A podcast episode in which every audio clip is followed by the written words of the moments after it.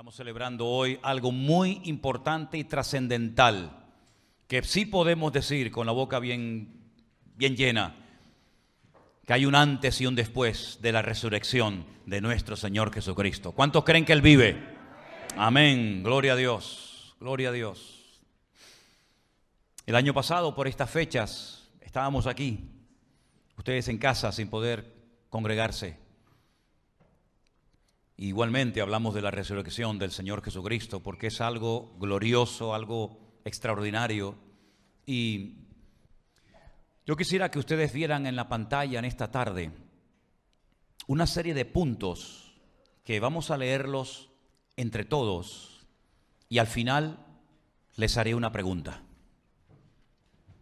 Estos cinco puntos, no sé si los ven bien. ¿Los ven bien, hermanos? ¿Sí? El primer punto que dice, Cristo murió por nuestros pecados. Más fuerte, Cristo murió por nuestros pecados. Número dos, resucitó al tercer día. Número tres, ascendió a la diestra del Padre. Cuarto, volverá otra vez.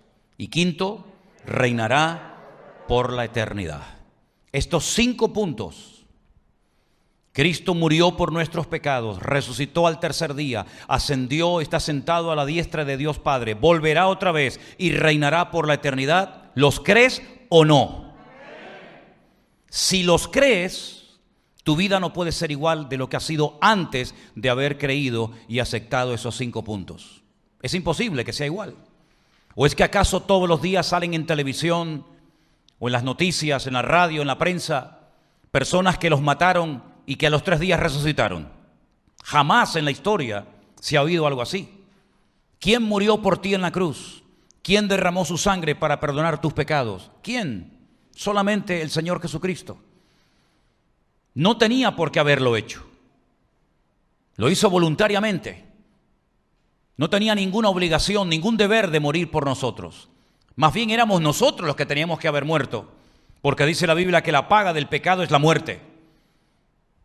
Pero por amor, por amor, Él ocupó nuestro lugar.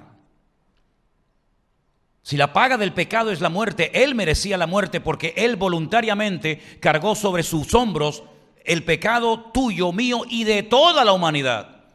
Desde el primer hombre que pecó, que todos sabemos quién fue, hasta el último, por el pecado de toda la raza humana, el Señor Jesucristo se ofreció voluntariamente a morir en una cruz. Eso no lo ha hecho nadie. Y aunque alguien lo hubiera hecho, no hubiera servido absolutamente de nada, porque no podía morir cualquier persona por el pecador en una cruz. Porque la sangre del Señor Jesucristo tenía una característica completamente diferente a la sangre de cualquier ser humano. Claro, lógicamente si se analizaba en un laboratorio se sabría a qué, a qué grupo pertenece.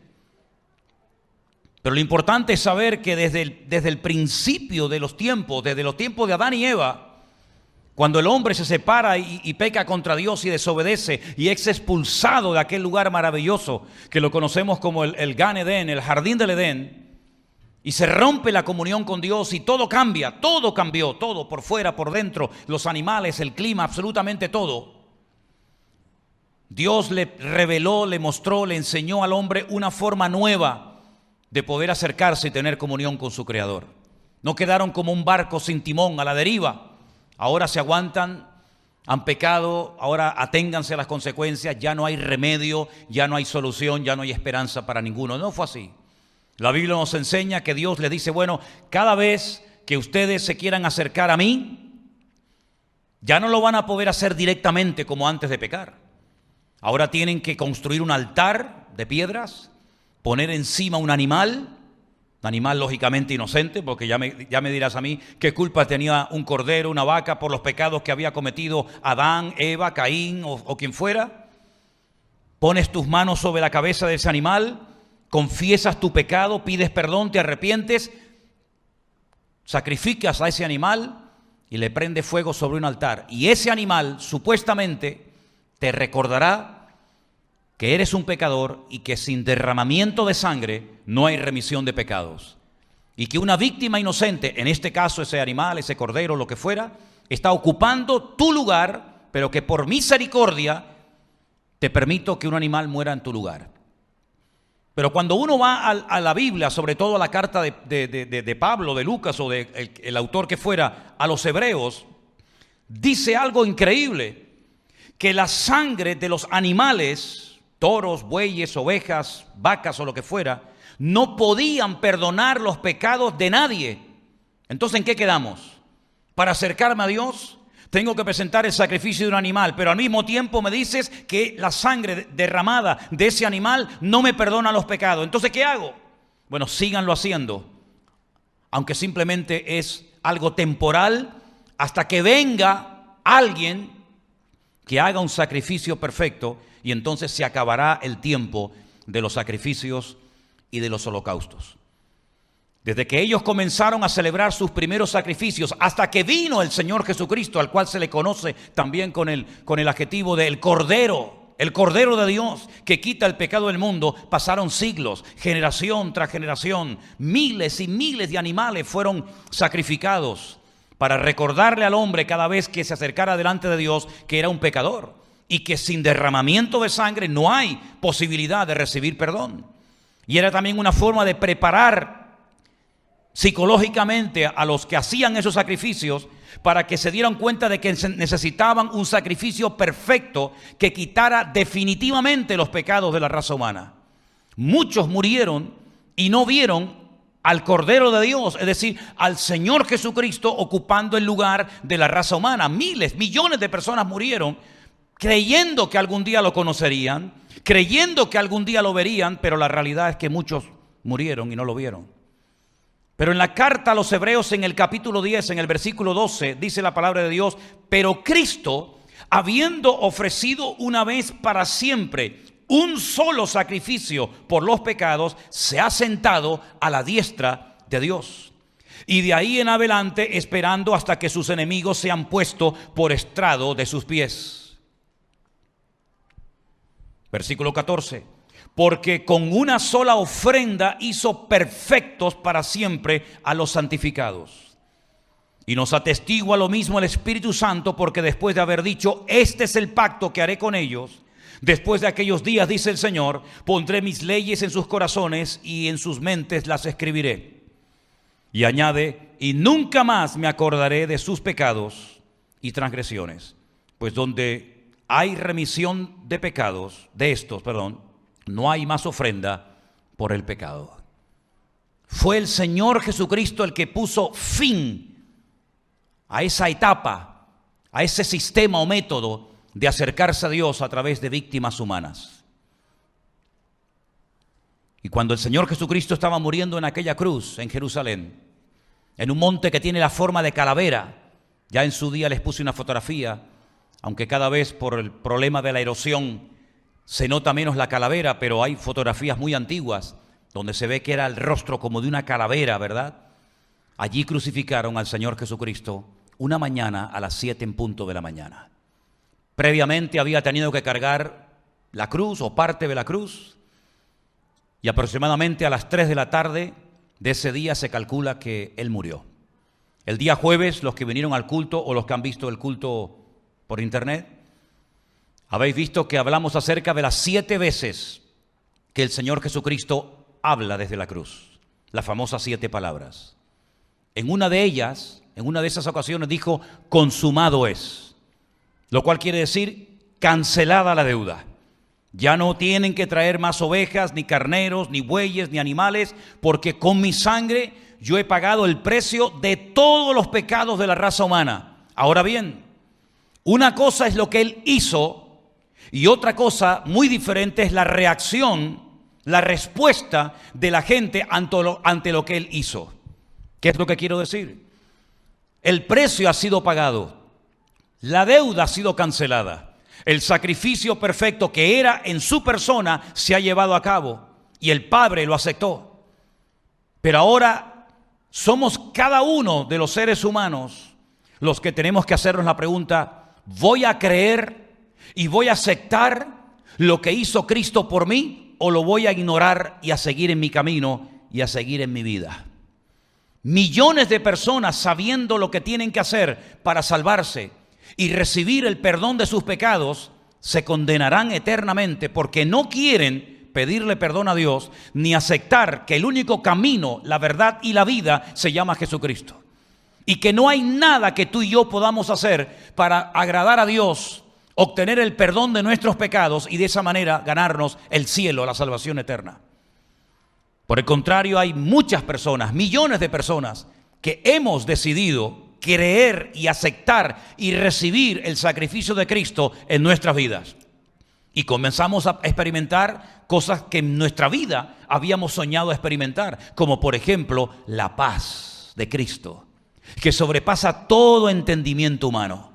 Y comenzamos a leer la palabra de Dios y la entendemos. Antes la leíamos y no entendíamos nada porque leíamos la palabra de Dios, pero no conocíamos al Dios de la palabra. No conocíamos al autor de las Sagradas Escrituras. Y para nosotros era un libro, por lo menos para mí, aburrido, que no entendía absolutamente nada. Pero ahora es como si escamas se hubieran caído de nuestros ojos, como si cadenas se hubieran roto de nuestro corazón y comenzamos a disfrutar de una relación con Dios personal no a través de santos, no a través de vírgenes, no a través de sacrificios, sino a través de el Señor Jesucristo que nos ha abierto el camino, el acceso, la libertad para ir directamente a nuestro Dios cuantas veces queramos, en las circunstancias en las que nos encontremos, de pie, sentados, caminando, en una cama, en un avión, en un barco, en la cárcel, en la iglesia, conduciendo o donde quiera, te puedes conectar con tu Dios, hablar con el Señor, porque Él ahora no está solamente oyéndote, sino que está morando, viviendo dentro de tu vida. ¿Cuántos dicen amén? Si tú crees esto, nadie puede seguir siendo la misma persona después de haber creído esto. Pero además de todo esto, porque hay más todavía, porque esto es grandioso, ¿sí o no? Esto es maravilloso saber que el Hijo de Dios murió por mí en una cruz que no le debo nada a Dios, que mis pecados han sido perdonados en Cristo. Esto es algo increíble. Cuando yo entendí esto, cuando me explicaron esto, yo dije, Dios mío, yo lo quiero. Yo quiero que tú me perdones. Yo quiero cambiar y no sé cómo.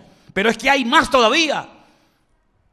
Dice la Biblia que al Señor Jesucristo, cuando lo descuelgan de la cruz, cerca de donde lo habían crucificado, había un huerto de un tal José de Arimatea, un hombre muy rico que había gastado mucho dinero y había invertido mucho tiempo en hacerse un, un sepulcro familiar, para que no lo enterraran en la tierra, sino que en una especie de roca labrada, perforada, él pudiera ser enterrado junto con su familia y así tener algo privado para ellos.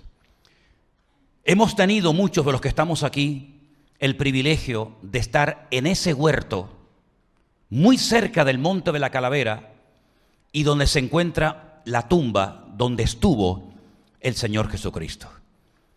Y yo les voy a mostrar en esta tarde algunas fotografías de ese lugar para los que han estado, refresquen la memoria, y para los que nunca han estado en ese lugar, vean cómo era la tumba donde estuvo el Señor Jesucristo. Eso es roca viva, labrada. Eso estuvo durante muchísimo tiempo sepultado bajo tierra, pero a través de una serie de excavaciones se descubrió todo lo que veis. Ese canal, ese canal que está delante de la, de la puerta del sepulcro, era por donde rodaba la piedra. Esa ventanita que veis arriba a vuestra mano izquierda sería una ventanita por donde se creía que salía el alma a los tres días y nunca más volvía. Esa es una visión, una fotografía de noche desde el sepulcro que está en el, en el jardín de la tumba. Y ese lugar no se va a ver a un muerto, no se le va a llevar flores, ni a llorar, ni a lamentarse, porque ese lugar es un lugar donde se respira vida y no muerte. Es un lugar hermoso cuidado y protegido por hermanos nuestros que se han jubilado y dedican su jubilación y sus últimos años de vida para estar en ese lugar cuidando y manteniendo ese sitio de una manera preciosa. Hay diferentes lugares donde se pueden hacer reuniones y allí te sirven también el pan y el vino, como en esta noche, nosotros lo hemos hecho aquí, y cantamos alabamos a Dios, se da testimonio y ahora ya no está, pero hace años había una puerta donde pone eso en inglés, que quiere decir en español, Él no está aquí, porque ha resucitado. ¿Cuántos dicen amén? Ya esa puerta y ese cartel no está, ahora está abierto. Pero repito, no es un lugar donde se respira tragedia, dolor, muerte, porque imagínate, imagínense hermanos por un instante que llegáramos a tener el privilegio de visitar ese lugar en la ciudad de Jerusalén. Y llegamos allí y nos dicen, aquí está sepultado el cuerpo de vuestro Señor Jesucristo. Aquel que dicen ustedes que caminó por encima de las aguas, aquel que enseñan los pastores que multiplicó los panes y los peces y sanó enfermos y liberó a gente poseída por demonios y cambió la vida de miles de personas. Aquí está vuestro Salvador, vuestro Redentor, aquí está vuestro Dios. Sería una tragedia, sería terrible para nuestra fe para nosotros que hemos depositado nuestra fe en Él, llegar a ese lugar y que nos digan, aquí está o aquí estuvo sepultado, y ya el tiempo lo ha deshecho, el cuerpo de vuestro Salvador.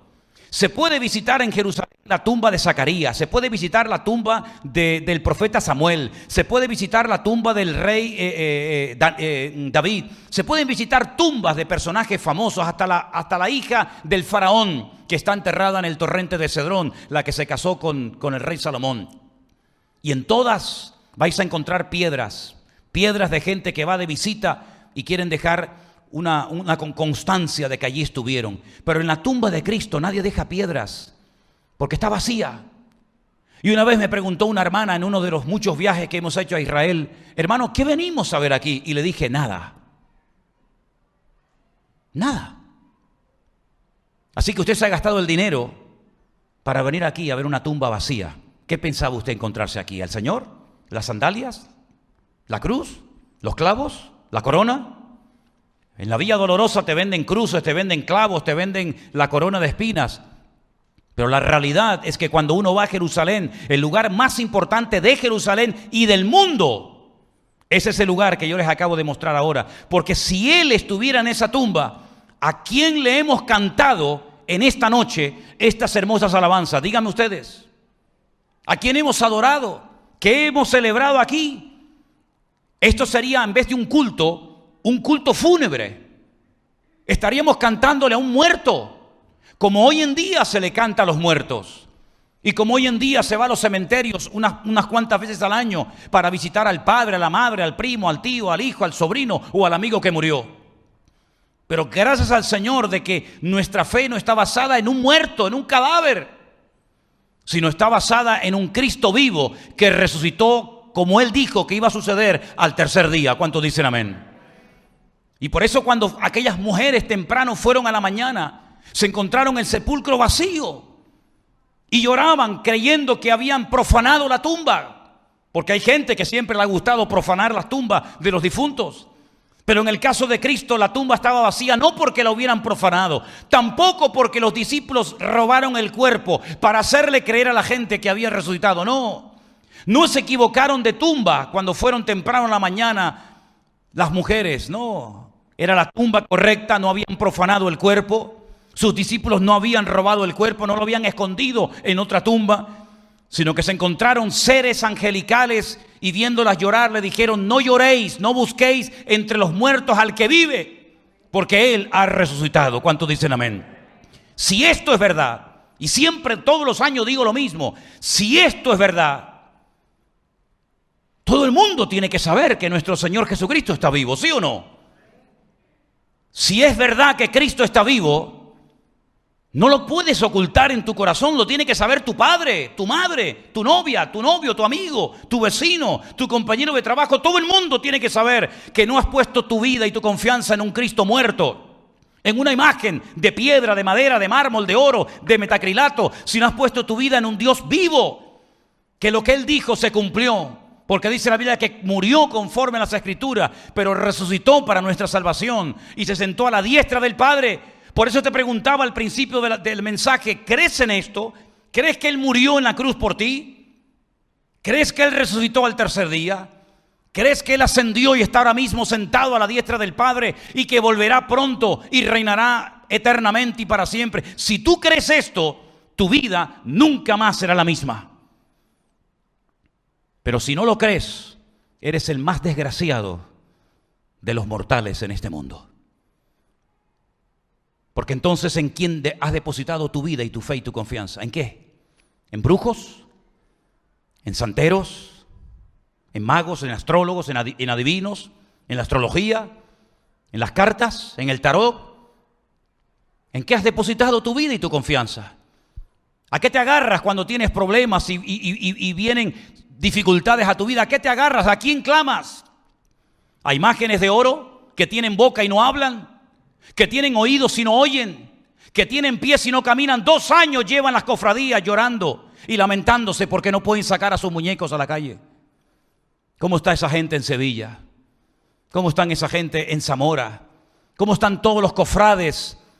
¿Cómo están esas personas que no pueden ver a sus santos, a sus muñecos, a sus santos, a sus vírgenes paseando por las calles? Están destrozados porque llevan dos años sin poder sacarlos. Pues que salgan ellos. Si son tan poderosos, que salgan ellos. El gobierno dice, no hay procesiones. Y los santos van a decir, ¿cómo? Nos vamos a bajar de los altares y vamos a tener procesión todos los días hasta que queramos. Ni uno de ellos se ha revelado. ¿Habéis visto a San Pancracio revelarse? ¿Habéis visto al Cristo del Gran Poder, al Cristo de la Laguna, a Candelaria? ¿Habéis visto a algún virgen, alguna santa diciendo, eh, eh, eh, eh esto es un abuso? Vamos a salir a la calle, vamos a pasear, nos vamos a ir al monte, vamos a hacer tenderete, nos vamos a ir a la playa, vamos de paseo, vamos a ir a los hospitales, vamos a... Ni uno se ha revelado, ni lo hará jamás, porque son ídolos muertos, mudos, ciegos y semejantes a ellos, dice la Biblia, son los que los adoran. Es una tragedia ser un idólatra, porque has depositado tu fe en algo que no te oye, en algo que no te ve. Es como si diriges tu oración a esa planta, a este púlpito, a una pared Puedes gritar, puedes hacer lo que quieras, como los profetas de Baal que clamaban a, su Dios. Y Elías se reía de ellos y les decía, gritad, gritad más fuerte. A lo mejor vuestro Dios está de paseo, o está dormido y hay que despertarle, o está ocupado en otros quehaceres de la vida. Sin embargo, qué diferente cuando clamó el profeta Elías a un Dios vivo y verdadero, como cuando nosotros clamamos a nuestro Dios, Dios oye y responde. ¿Cuántos dicen amén? Y Dios está con nosotros, no tenemos que ir a un lugar a visitarlo, sino Él va contigo a donde quiera que vaya. Y el bien y la misericordia. Yo pregunto, el Salmo 23 cuando dice que el bien y la misericordia te seguirán todos los días de tu vida, ¿qué es el bien y quién es la misericordia? No estar hablando de la persona de nuestro Señor Jesucristo. Eso quiere decir que Él nos acompañará todos los días hasta el fin del mundo. ¿Por qué? Porque está vivo, resucitó por los siglos de los siglos. Amén. Fuertes aplausos a Él. Aleluya. Gloria a Dios. Gloria a Dios. Esto tiene que saberlo la gente.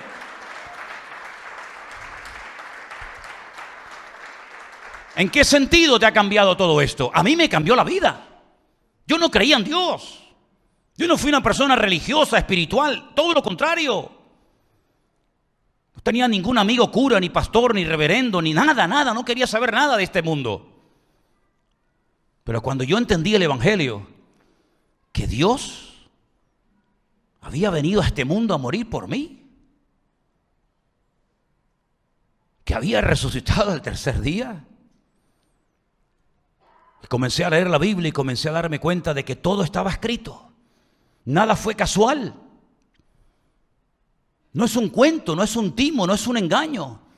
Cuando comienzas a leer la, la, historia extrabíblica, la historia secular, y comienzas a ver cómo la gente era capaz de morir despedazados por las fieras en, los, en el circo romano, quemados, torturados, crucificados. Y todos tenían una cosa en común, está vivo, está vivo, Él vive, Él vive, Él ha resucitado, todos. ¿Qué fue lo que hizo que Pedro dejara las redes, la barca y todo y se dedicara a servir al Señor y terminara como él muriendo en Roma crucificado? ¿Qué fue lo que lo cambió? La resurrección de Cristo. ¿Qué fue lo que hizo que Mateo, aquel publicano que tenía un buen puesto de trabajo, recaudador de impuestos, lo dejara todo? ¿Quién está dispuesto hoy a dejar un trabajo, un trabajo fijo? ¿Quién está dispuesto hoy a renunciar a un buen trabajo, pagas doble, un buen sueldo para servir a Cristo? Nadie. Pero sin embargo Mateo lo hizo y solamente oyó una palabra, sígueme.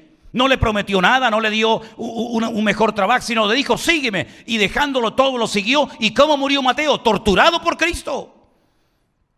¿Y qué fue lo que hizo que aquel rabino oculto, estudioso de la palabra de Dios, llamado Saulo de Tarso, fariseo, un hombre escrupuloso de la Torá, de la ley de Moisés, fuera capaz de dejar de perseguir a los del camino, como se llamaban los cristianos en aquella época, y se dedicara ahora a perseguir a los humanos para convertirlos al, Señor? ¿Qué fue lo que hizo que aquel hombre cambiara de la noche a la mañana?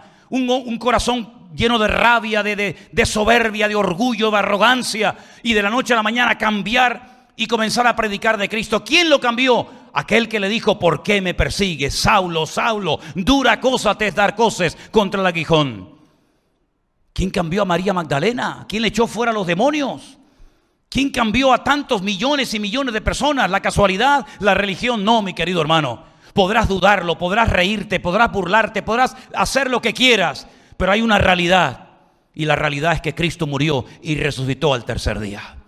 Y hoy para nosotros los cristianos, los que creemos en Él, es un día muy importante. Yo no sé si fue exactamente este día o, antes de ayer o será dentro de una semana, me da igual. No soy escrupuloso en cuanto al tema de fechas. Bueno, es que no fue ahora, pudo ser en marzo, pudo ser eh, después un poquito de abril. A mí, ¿qué más me da cuando resucitara? Como le decían aquel, pero dinos, ¿cómo fue el milagro? ¿Qué, qué, te hizo? Le dijo, ya os lo he contado, ya os lo he dicho. Y solamente es una cosa, lo habéis criticado, lo habéis calumniado, habéis dicho que, que, que, quebrantó el Shabbat, que es un hombre pecador. Mira, yo no sé los rollos que ustedes se traen entre sí. Yo lo único que sé es que yo era ciego y ahora veo. Eso es lo que a mí me interesa. Vete tú a decirle al ciego que antes era ciego y que ahora ve que era mentira. Vete a decirle al paralítico del estanque de Bethesda que, que, es mentira. Vete a decirle a los leprosos que limpió que era mentira. Vete a decirle a todos los que han cambiado en esta vida que es mentira lo que ha ocurrido en su vida. Digan ustedes lo que quieran. Se lo decía el otro día un muchacho que hablaba con él por internet. Mira, mi testimonio es muy breve, muy claro. Dios me salvó, Dios me liberó y Dios me sanó. Ese es mi testimonio, tres palabras. Salvado, liberado y sanado. ¿Quién me va a discutir a mí que yo tenía demonios dentro de mi cuerpo? ¿Tú me lo vas a discutir a mí? ¿Tú me vas a dar clases a mí de lo que yo pasé? ¿Tú me vas a decir a mí lo que me pasaba a mí? Queridos hermanos, la experiencia personal es intransferible. Y eso es lo que me agrada del cristianismo. Que no es por imposición, no es como papá cree, la niña también tiene que creer y el hijo no, es individual. Mira a Cristo cuando muere en la cruz. Dos hombres de testigos, muriendo exactamente de la misma manera que él. Uno a la derecha, el otro a la izquierda. Saben que van a morir ese mismo día. Nada los va a librar. Mientras uno se burlaba y se reía de él, el otro pide clemencia y misericordia y le dice, acuérdate de mí cuando vengas en tu reino. Ahí hay una fotografía de la humanidad. Ahí hay una foto de cómo está actuando la humanidad desde ese año, desde ese tiempo hasta hoy en día. Vete a la calle, dile mañana a tus amigos que vienes a esta iglesia, que estás leyendo la Biblia, que crees en Cristo, y vas a encontrar dos reacciones. Una como el ladrón a la derecha y otro como el de la izquierda. Unos se reirán, unos se burlarán, unos te dirán cualquier tipo de cosas. Pero vete con ellos mañana a consumir droga. No se van a reír de ti. Vete con ellos mañana a hacer fechorías y a hacer barbaridades. No vas a tener ningún problema, porque vas a ir siempre a favor de la corriente. Y el que va a favor de la corriente, como los borregos, uno detrás de otro, imitando a todo lo que hacen los demás, ese no va a tener ningún tipo de oposición.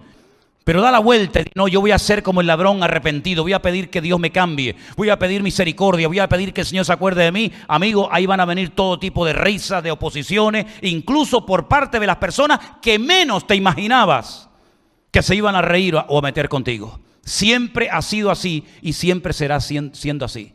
Es el precio, si me permiten la palabra, es el precio que hay que pagar por el hecho de ir en serio con Dios. Y yo te vuelvo a repetir lo que te preguntaba al principio. ¿Tú crees que Cristo murió en la cruz del Calvario? La palabra Calvario, dice, bueno, ¿y eso de dónde viene? De la palabra calavera, Calvario, Gólgota. Es, es lo mismo. ¿Tú crees que Él murió en ese monte, en esa cruz por ti hace dos mil años? ¿Tú crees que lo metieron en el sepulcro de José de Arimatea, que te lo he enseñado esta tarde, y al tercer día resucitó y vive por los siglos de los siglos? ¿Tú crees que a los 40 días de su resurrección asciende y se sienta a la diestra de Dios Padre y volverá otra vez y reinará por la eternidad, ¿sí o no? Pues si tú crees todo esto y lo confiesas con tu boca, no solamente lo crees aquí, sino lo confiesas con tu boca, Él murió por mí, Él es mi Señor, Él es mi Salvador, yo lo acepto, yo lo recibo, yo quiero que Él esté conmigo, y tú pones en práctica toda su palabra, tú eres salvo y has pasado de muerte a vida. Eso es la salvación. Eso es la salvación, ni más ni menos. No le compliquemos la vida a la gente, no, tiene que dar el diezmo y tiene que dar la ofrenda, y si no la maldición, déjense de rollos. El Evangelio es simple, es claro, es directo. Él muere por ti, Él resucita al tercer día. Él pagó el precio en la cruz del Calvario. ¿Lo recibe o no lo recibe? ¿Lo aceptas o lo rechazas? Tú dirás. Eso es el Evangelio. Y eso es lo que Cristo dijo que teníamos que hacer los que creyéramos en Él. Id por todo el mundo. ¿Cuántos países has visitado ya predicando el Evangelio? ¿Cuántos lugares has ido predicando la palabra? Porque si es por todo el mundo, tendrás que empezar por alguno, ¿no? Bueno, empieza por lo más cercano, ¿no? Y por todo el mundo y predicar que el Evangelio. ¿A quién? A toda la criatura. ¿Y qué va a pasar? El que creyere y fuere bautizado será salvo, y el que no cree será condenado. Eso es lo que dijo la Biblia. Y si dices, pero es que no tengo la capacitación, no tengo la experiencia, bueno, prepárate, estudia, lee la palabra, pero hay algo sobrenatural que dice la Biblia que durante el tiempo de su resurrección ocurrió que descendió sobre ellos el Espíritu Santo para que fueran testigos en Jerusalén, en Samaria, en Judea y hasta lo último de la tierra, porque dice, recibiréis poder cuando haya venido sobre vosotros el Espíritu Santo. ¿Tienes ese poder? ¿Tienes al Espíritu Santo morando en tu corazón? ¿Sí o no?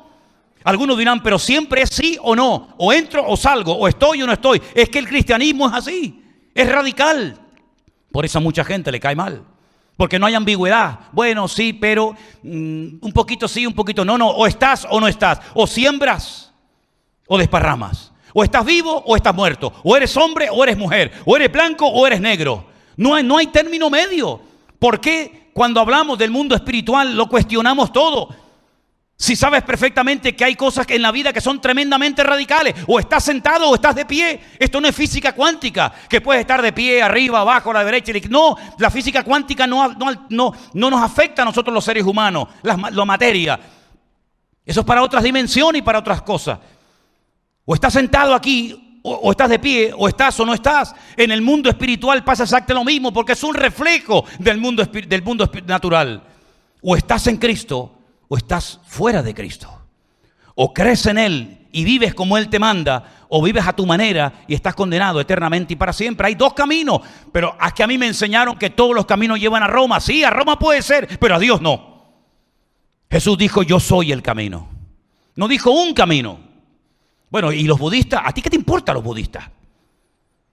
Bueno, y, los musulmanes, pero deja a los musulmanes tú.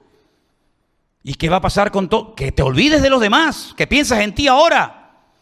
Jesús dijo, yo soy el camino, la verdad y la vida. Y si tanto te preocupan los musulmanes, los indígenas, los que no han oído el Evangelio, pues ya sabes lo que tienes que hacer. Te pones las pilas y te vas a predicar el Evangelio. Ya está.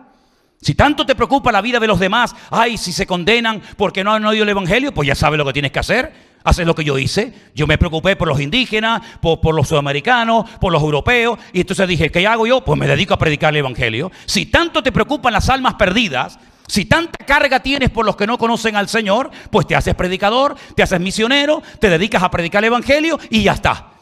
Pero ahora no te estoy preguntando lo que vas a hacer con los demás, sino lo que vas a hacer con tu vida. Vas a recibirlo. ¿Vas a aceptarlo? ¿Vas a tenerlo en tu corazón? ¿O qué vas a hacer con él en esta noche? Fíjate que no te he preguntado, ¿vas a seguir viniendo a la iglesia? Es que a mí me, no, no es que me da igual, pero mi objetivo no es engancharte para que vengas aquí. Si quieres venir aquí, ahí está la puerta abierta. Y si no quieres venir, pues no vengas. Y si prefieres ir a otra congregación, Dios te bendiga. Y si te quieres quedar en tu casa, Dios te bendiga. Es que me da igual lo que tú hagas, hijo. Mi objetivo no es hacer publicidad del Centro Evangélico Vida Nueva. Ay, ya sois 412 mil suscriptores. Como si somos un millón, me da igual.